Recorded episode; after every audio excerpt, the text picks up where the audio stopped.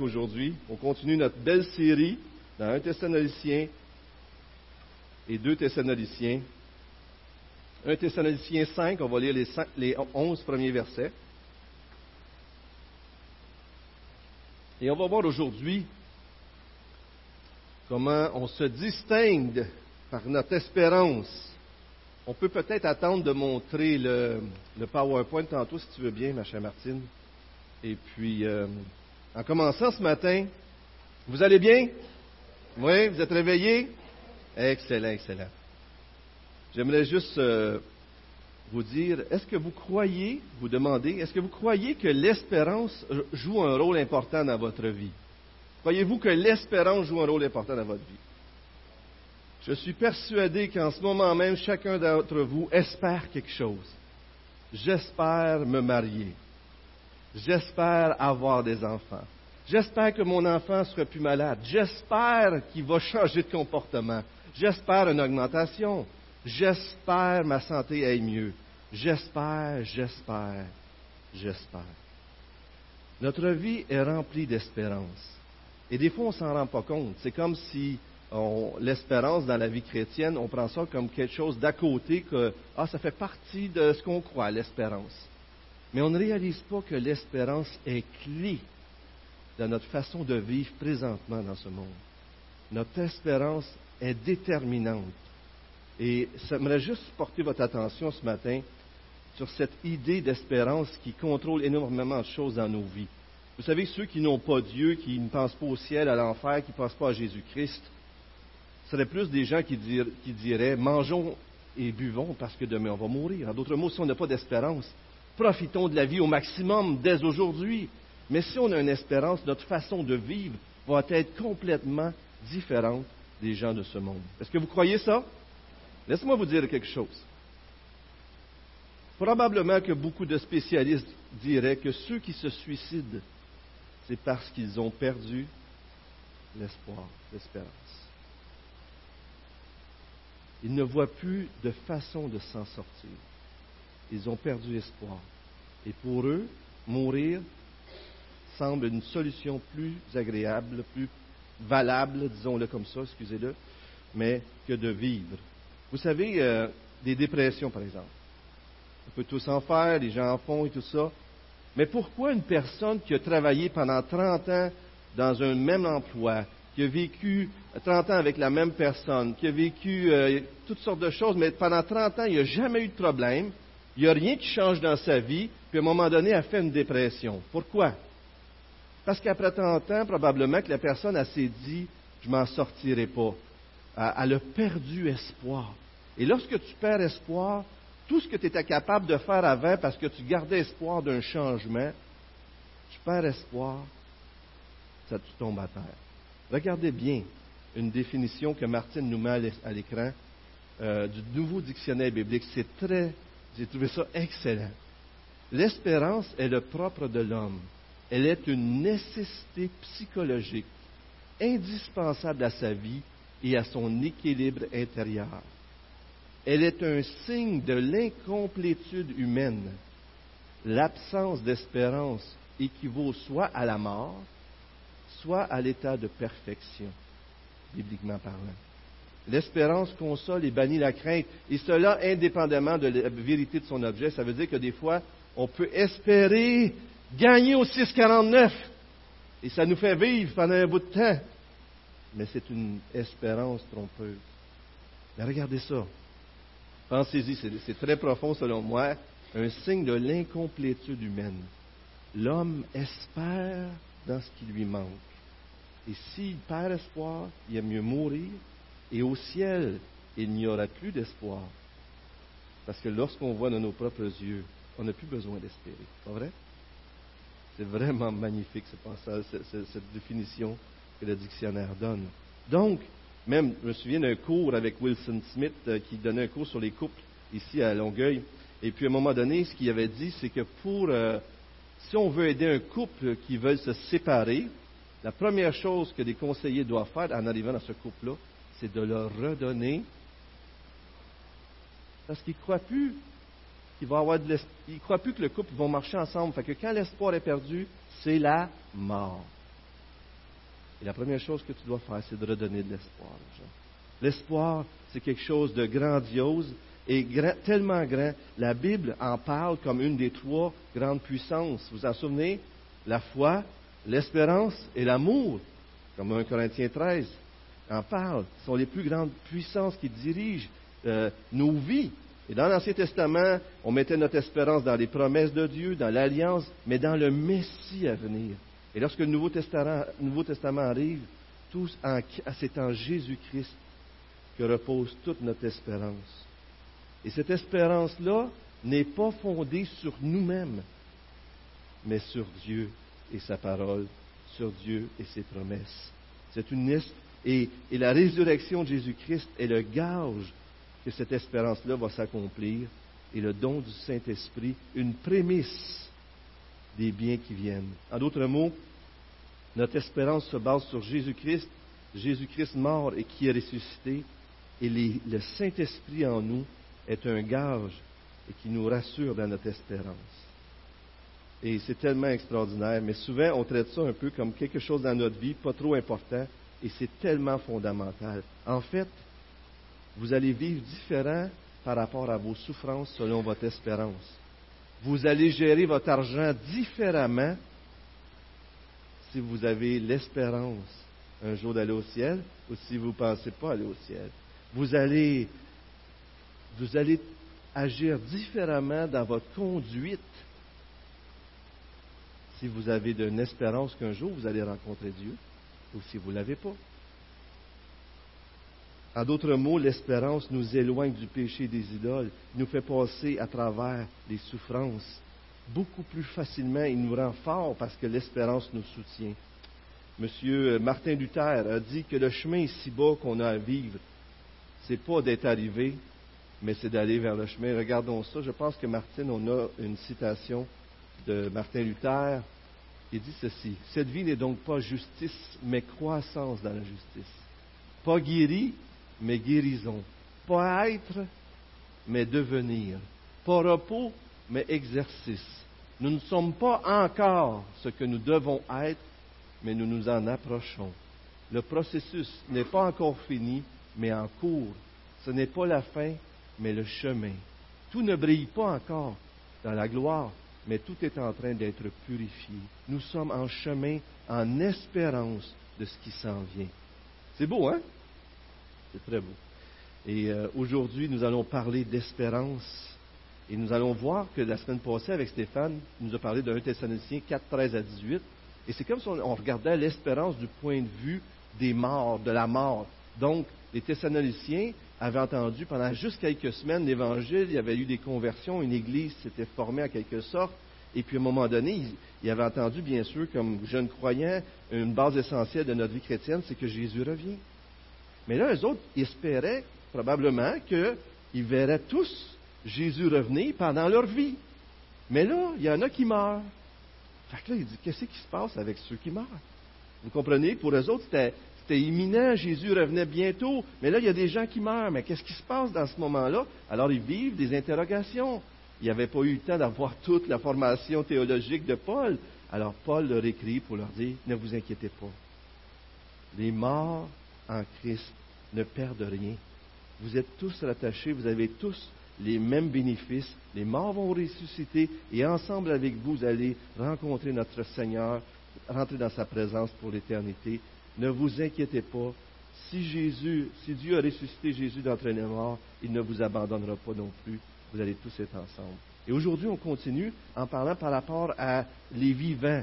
Comment on considère face à notre espérance future, comment est-ce qu'on doit vivre présentement, comment se démarque notre espérance aujourd'hui? Et on va voir cela à travers des points, des comparaisons, des positions, des fondations. On va voir aujourd'hui que notre espérance se distingue par deux comparaisons, par deux positions face à cette espérance extraordinaire et deux fondations à cette espérance. Et on va voir ça ensemble. Et Paul cherche à encourager son peuple, les Thessaloniciens. Et j'espère qu'en sortant ici, vous qui appartenez à Jésus-Christ, vous allez être encouragés en sachant que votre espérance est solidement fondée en Jésus-Christ. Prions, s'il vous plaît bien. Seigneur, on te remercie pour l'espérance que tu nous as donnée, une espérance vivante, une espérance solidement fondée en toi, Papa céleste, et dans l'œuvre que tu nous as donnée, ton Fils, Jésus à la croix, de ce que tu as fait pour nous à la croix? Seigneur, ce matin, éclaire-nous et montre-nous euh, notre position, Seigneur. Donne-nous une assurance, donne-nous, remplis-nous d'espérance, Seigneur. Pas une espérance comme l'espérance dans le monde qu'on peut avoir, mais une espérance qui est fondée en toi, en ton œuvre, dans ton esprit. Conduis-nous dans ta présence, Seigneur. Je t'en prie au nom de Jésus. Amen. Je vous invite à lire avec moi la parole de Dieu. 1 Thessaloniciens, chapitre 5, verset 1 à 11. En ce qui concerne les temps et les moments, vous n'avez pas besoin, frères et sœurs, qu'on vous écrive à ce sujet. En effet, vous savez bien vous-même que le jour du Seigneur viendra comme un voleur dans la nuit, quand les hommes diront paix et sécurité. Alors une ruine soudaine fondra sur eux, comme les douleurs sur la femme enceinte. Ils n'y échapperont pas. Mais vous, frères et sœurs, vous n'êtes pas dans les ténèbres pour que ce jour vous surprenne comme un voleur. Vous êtes tous des enfants de la lumière et des enfants du jour. Nous ne sommes pas de la nuit ni des ténèbres. Ne dormons donc pas comme les autres, mais veillons et soyons sobres. En effet, ceux qui dorment dorment la nuit, et ceux qui s'enivrent s'enivrent la nuit. Mais nous qui sommes du jour, soyons sobres. Enfilons la cuirasse de la foi et de l'amour, ayons pour casse l'espérance du salut. En effet, Dieu ne nous a pas destinés à la colère, mais à la possession du salut par notre Seigneur Jésus-Christ, qui est mort pour nous, afin que, soit que nous veillons, soit que nous dormions, nous vivions ensemble avec lui. C'est pourquoi encouragez-vous les uns les autres et édifiez-vous mutuellement comme vous le faites déjà. Parole de Dieu. Amen. Amen. Le jour du Seigneur. Quel est ce jour du Seigneur que le texte parle? Le jour du Seigneur viendra comme un voleur. Verset 2. Le jour du Seigneur, c'est une référence à une expression qui vient de l'Ancien Testament, le jour de l'Éternel. Et ce jour-là est un jour très important. Mais ce qui est intéressant, c'est que dans le Nouveau Testament, le jour de l'Éternel, le jour du Seigneur, c'est comme si on lit l'Éternel à au Seigneur Jésus. Alors, en ayant Jésus comme l'Éternel, on voit le lien. Le jour du Seigneur, c'est le jour du retour du Seigneur Jésus. Et, donc, ce qui parlait dans l'Ancien Testament devient encore plus clair dans le Nouveau Testament. Comme un frère le disait ce matin dans notre temps de prière, dans les Écritures, de plus en plus les choses s'éclairent. Et ce qu'on entendait déjà dans l'Ancien Testament devient plus clair dans le Nouveau Testament. Et ce qui est intéressant de se rappeler aussi, c'est que le jour du Seigneur, des fois, on pourrait voir ça comme des événements point à la ligne. Mais ce n'est pas le jour des nouveaux cieux, nouvelles terres. C'est le jour du Seigneur. Ce n'est pas le jour euh, de, la résurrection. Ce n'est pas le jour, euh, je ne sais pas moi, de, de finir avec le péché. C'est le jour du Seigneur. Le jour du Seigneur concerne une personne. Si on désire le ciel sans désirer Jésus-Christ, il y a quelque chose qui cloche. Mais si on désire Jésus-Christ, si on l'a rencontré, on va aller au ciel. Amen. Le jour du Seigneur, c'est quelque chose de merveilleux. Mais, dans l'Ancien Testament, les gens, des fois, aspiraient au jour du Seigneur, mais ne comprenaient pas que ça pouvait être vu de deux façons très différentes, négativement et positivement. On va regarder ça dans Amos. Malheur à ceux qui désirent le jour de l'Éternel. Qu'attendez-vous du jour de l'Éternel? Il sera ténèbres et non lumière. Vous serez comme un homme qui fuit devant un lion et qu'un ours surprend. Il gagne sa maison, appuie sa main contre le mur et un serpent le mord. Le jour de l'Éternel n'est-il pas ténèbres et non lumière? N'est-il pas obscur et sans éclat? Alors des gens mettaient leur espérance dans le jour de l'Éternel, mais Amos est en train de leur dire Êtes-vous prêts au jour de l'Éternel? Savez-vous qu'est-ce que ça va être pour ceux qui ne sont pas prêts au jour de l'Éternel? Et c'est terrible, là. une personne qui fuit le lion, il se retrouve devant un ours. Il s'en va chez eux, il appuie sa main, il se fait mordre par un serpent. Voyez-vous? Tu ne peux pas t'en sortir. Le jour de l'Éternel pouvait être vu très négativement dans l'Ancien Testament. Joël en parle comme un jour grand et redoutable. Ésaïe, c'est un jour cruel, un jour de colère et d'ardente fureur. Mais Daniel nous éclaire un petit peu avec euh, ce texte-là. euh, dans Daniel, on peut lire ceci. Beaucoup de ceux qui dorment dans la poussière de la terre se réveilleront, les uns pour la vie éternelle, les autres pour la honte, pour l'horreur éternelle. Donc, la résurrection, lors de la résurrection, il va y avoir deux positions qu'on peut avoir. Il y en a un qui va être pour la vie éternelle et l'autre pour l'horreur éternelle. Ceux qui auront été perspicaces brilleront. Remarquez le langage lumineux, ténèbres là-dedans, comme la splendeur du ciel. Et ceux qui auront enseigné la justice à beaucoup brilleront comme les étoiles pour toujours la perpétuité. Et vous avez, je vous ai mis des passages dans le Nouveau Testament qui font référence à ce jour. Et donc, le jour de l'éternel n'est pas un jour pareil pour tout le monde. Le jour de l'éternel prend un sens différent en proportion de la position que vous avez devant Dieu en Jésus-Christ. Et c'est très important. Mais la question à se poser, on dirait, c'est quasiment comme si les Thessaloniciens auraient demandé Ouais, mais c'est quand? C'est quand Et on dirait qu'on peut penser que lorsqu'on sait quand est-ce qu'une chose va arriver, qu'on va y être mieux préparé. C'est vrai qu'on peut penser ça des fois. Hein? Et, Paul, en commençant, il dit En ce qui concerne les temps et les moments, vous n'avez pas besoin qu'on vous écrive à ce sujet. Et là, il dit Ça va arriver d'une façon inattendue. C'est comme si Paul dirait Cherchez pas la date. Et qu'est-ce que plein de monde font aujourd'hui? Ils cherchent la date. Ils cherchent à trouver le moment que ça va arriver. Et c'est ça que Paul dit? C'est ça que Jésus dit d'ailleurs. Non! Cherchez pas de date. Arrêtez de chercher des dates. Il dit, soyez prêts plutôt. Et les apôtres ont posé cette question à Jésus dans Marc 13. Et puis, regardez ce qu'il a dit. Quant au jour et à l'heure, personne ne les connaît, pas même les anges dans le ciel, ni le Fils. Le Père les connaît. Faites bien attention. Restez éveillés et priez, car vous ignorez quand ce temps viendra.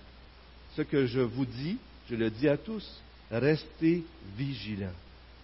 Et vous pourriez aller dans Acte 1.7, vous verriez encore après la résurrection de Jésus, cette question, est-ce que c'est là que ça va arriver? Les apôtres demandent. Et là, non, il leur dit, il ne leur donne pas de date. Il, il faut qu'on soit prêt, il faut qu'on veille. La réponse à notre question, ce n'est pas une date. La réponse à, notre question, c'est une attitude. Soyons prêts. Dans 1.7, acte 1.7, il dit, ce n'est pas à vous de connaître le temps et les moments que le Père a fixés de sa propre autorité. Écoutez là, c'est Jésus qui dit ça. Ce n'est pas à vous, à moi, à nous de connaître le temps et le moment. Et pourtant, Comment souvent on tombe dans ce piège-là de chercher quand ça va arriver? Est-ce que Jésus peut arriver n'importe quand? Tout est prêt pour qu'il arrive. Pas vrai? Jésus peut arriver quand il veut. Alors, il faut être prêt quand? Maintenant. Mais est-ce qu'il pourrait arriver dans plusieurs années, s'il le veut? Bien sûr que oui. Donc, il faut être prêt maintenant. Mais savoir que c'est lui qui le décide. Et les deux comparaisons qu'on voit, donc, le premier point, les deux comparaisons par rapport à notre espérance, c'est celui du voleur, comme un voleur dans la nuit. Le trouble avec les voleurs, c'est qu'ils ne nous avertissent pas quand ils viennent. C'est vrai que c'est comme ça. Ils n'avertissent pas les voleurs. Le jour, du, Seigneur va venir d'une façon inattendue, sans qu'on s'y attende. Et, c'est cette idée que le, comme un voleur amène. Et vous savez, on, connaît les passages dans les Écritures. Euh, dans Matthieu 24. Et, ça dit, quand les hommes diront paix et sécurité, alors une ruine soudaine fondra sur eux. Et dans Matthieu 24, il parle de on va, ça va être comme Jésus dit ça va être comme dans les jours de Noé. Tu sais, dans Noé, ils se mariaient, ils donnaient leur fils en mariage, ils donnaient leur fille, il y avait des enfants, ils travaillaient, ils faisaient tout, faisaient tout ce qu'il faut, comme d'habitude, parce que et sécurité. Et le, le déluge est arrivé. Alors, ce qui va arriver dans le monde, c'est que tout le monde va se penser en sécurité, tout va bien aller, il va y avoir comme d'habitude, mais c'est là que ça va arriver. Le deuxième exemple, comme les douleurs sur la, sur la femme enceinte. Les douleurs de la femme enceinte, est-ce que c'est subi aujourd'hui? Des fois, on provoque. Mais naturellement, d'habitude, c'est d'une façon inattendue. Pas vrai que c'est comme ça? Quand même, il y a une différence entre un voleur et la femme enceinte qui a, qui a des douleurs. C'est quoi qu'on peut voir comme différence? Il y en a un qui est prévisible plus. Puis, la femme enceinte, il est non seulement prévisible, mais, il est il est impossible d'y échapper. C'est impossible d'y échapper. Tu es enceinte, tu sais que tu vas avoir un bébé. Tu savais ça, ma soeur, que tu étais pour avoir un bébé. Hein? Tu l'as d'un bras aujourd'hui. Hein? Tu es contente parce que là, un fils est né, mais avant ça, tu savais que les douleurs de l'enfantement s'en venaient. Hein? Pas vrai que c'est comme ça.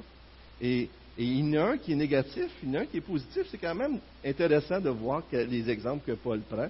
Mais donc, ça va être soudain et inattendu, soudain et inévitable. Il n'y aura pas d'avertissement, il n'y aura pas moyen d'en échapper. Il n'y aura pas de moyen d'en échapper. Ça va être un jour inattendu et terrible pour certains, attendu et merveilleux pour d'autres. L'idée de surprise est très importante ici.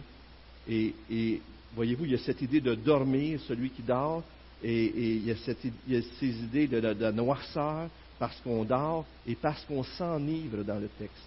Et ça, c'est quand même assez intéressant de voir cette idée-là. Mais lorsque j'étudiais ça, je suis arrivé sur un, témoignage, un commentateur, John Stott, plusieurs d'entre vous probablement le connaissent, un homme de Dieu qui m'édifie vraiment lorsque je lis ses commentaires. Et puis, il a amené cette réflexion qui nous amène au deuxième point, euh, deux positions. Donc, il y a deux exemples, comme un voleur, comme une femme qui doit accoucher, mais il y a aussi deux positions qu'on peut avoir face à cette, euh, espérance-là. En d'autres mots, quand viendra ce jour-là? Est-ce qu'il va venir comme un jour obscur ou comme un jour lumineux? Euh, Et la réponse, c'est dans quelle position on va être devant Dieu? Et c'est la question que j'ai lancée tantôt. Cette réponse-là est vitale parce que ça dépend de qui nous sommes, qui nous sommes face à Jésus-Christ. Dans le cas des incroyants, ce jour-là va venir de nuit parce qu'ils appartiennent à la nuit et vivent dans l'obscurité. Mais dans le cas du croyant, il vit dans le jour et appartient à la lumière. Donc, regardez la façon qu'il écrit. Vous n'êtes pas dans les ténèbres pour que ce jour vous surprenne. Verset 4. Vous êtes des enfants de lumière et des enfants du jour. Nous ne sommes pas de la nuit ni des ténèbres. Donc, si on est des enfants du jour, ce jour-là ne devrait pas nous surprendre. Et là, on arrive à une thématique qu'on voit dans les Écritures plus large et que j'aimerais vous exposer et élaborer avec vous parce que c'est tellement riche de sens. Dans la Bible, on voit qu'il y a deux âges, le siècle présent et le siècle à venir. Vous vous en souvenez d'avoir lu ça, ces termes-là dans les Écritures? Et puis, l'idée, c'est que lorsque l'homme a péché, on est rentré dans une grande nuit. Dans le siècle présent, dans le siècle dans lequel on vit, un siècle de ténèbres, un siècle d'obscurité. Mais à un moment donné, il, annonçait qu'un jour le Messie viendrait et que le soleil se lèverait, qu'un nouveau jour, un siècle à venir serait inauguré. Et lorsque Jésus-Christ est venu, l'aube de ce nouveau jour a éclaté. Alors, on a changé d'heure dernièrement, pas vrai? Et puis, nous, on vient prier ici le matin. Et la semaine passée, avec M. Rendina, on se disait ça, on s'est dit, on a vu le lever du soleil. C'était rouge. C'était extraordinaire.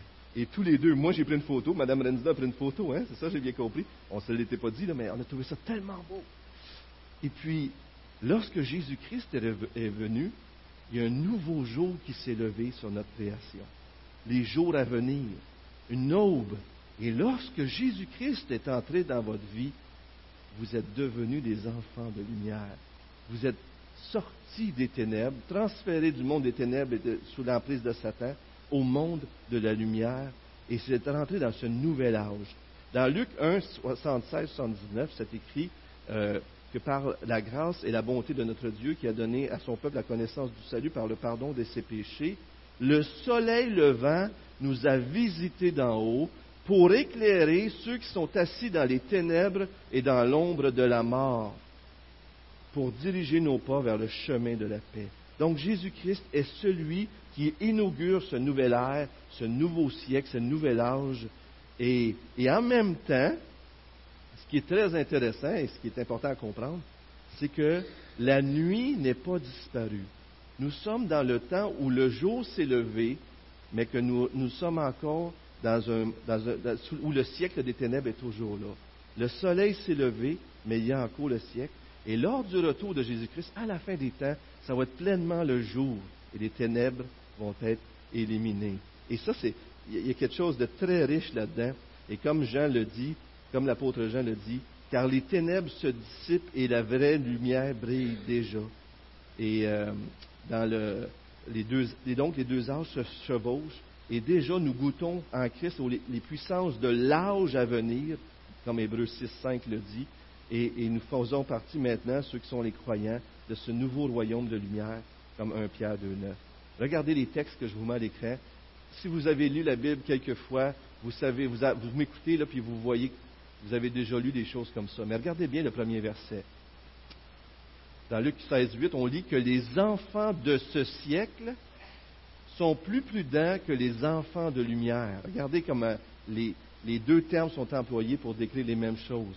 Les enfants de ce siècle, les gens qui ne connaissent pas Dieu, les gens qui ne craignent pas Dieu, qui n'ont pas mis leur confiance en Dieu, sont plus prudents que les enfants, des fois, qui ont mis leur confiance en Dieu. Mais le terme enfant de ce siècle, enfant de lumière, pour montrer que ça parle de la même chose. Jean 12, 36. Pendant que vous avez la lumière, pendant que Jésus est là, pendant que l'Évangile est proche de vous, croyez en elle afin de devenir des enfants de lumière.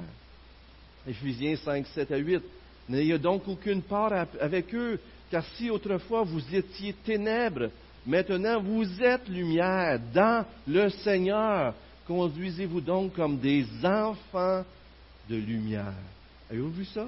Les ténèbres et les lumières, les deux âges, mais la façon d'entrer dans le jour, dans cette nouvelle ère, c'est de croire en Jésus-Christ. Un autre passage dans Jean 3, et vous connaissez, euh, j'ai pas mis les premiers versets, Jean 3,16, vous, vous le connaissez par cœur, car Dieu a tant aimé le monde qu'il a donné son Fils unique afin que quiconque croit en lui ne périsse point, mais qu'il ait la vie éternelle.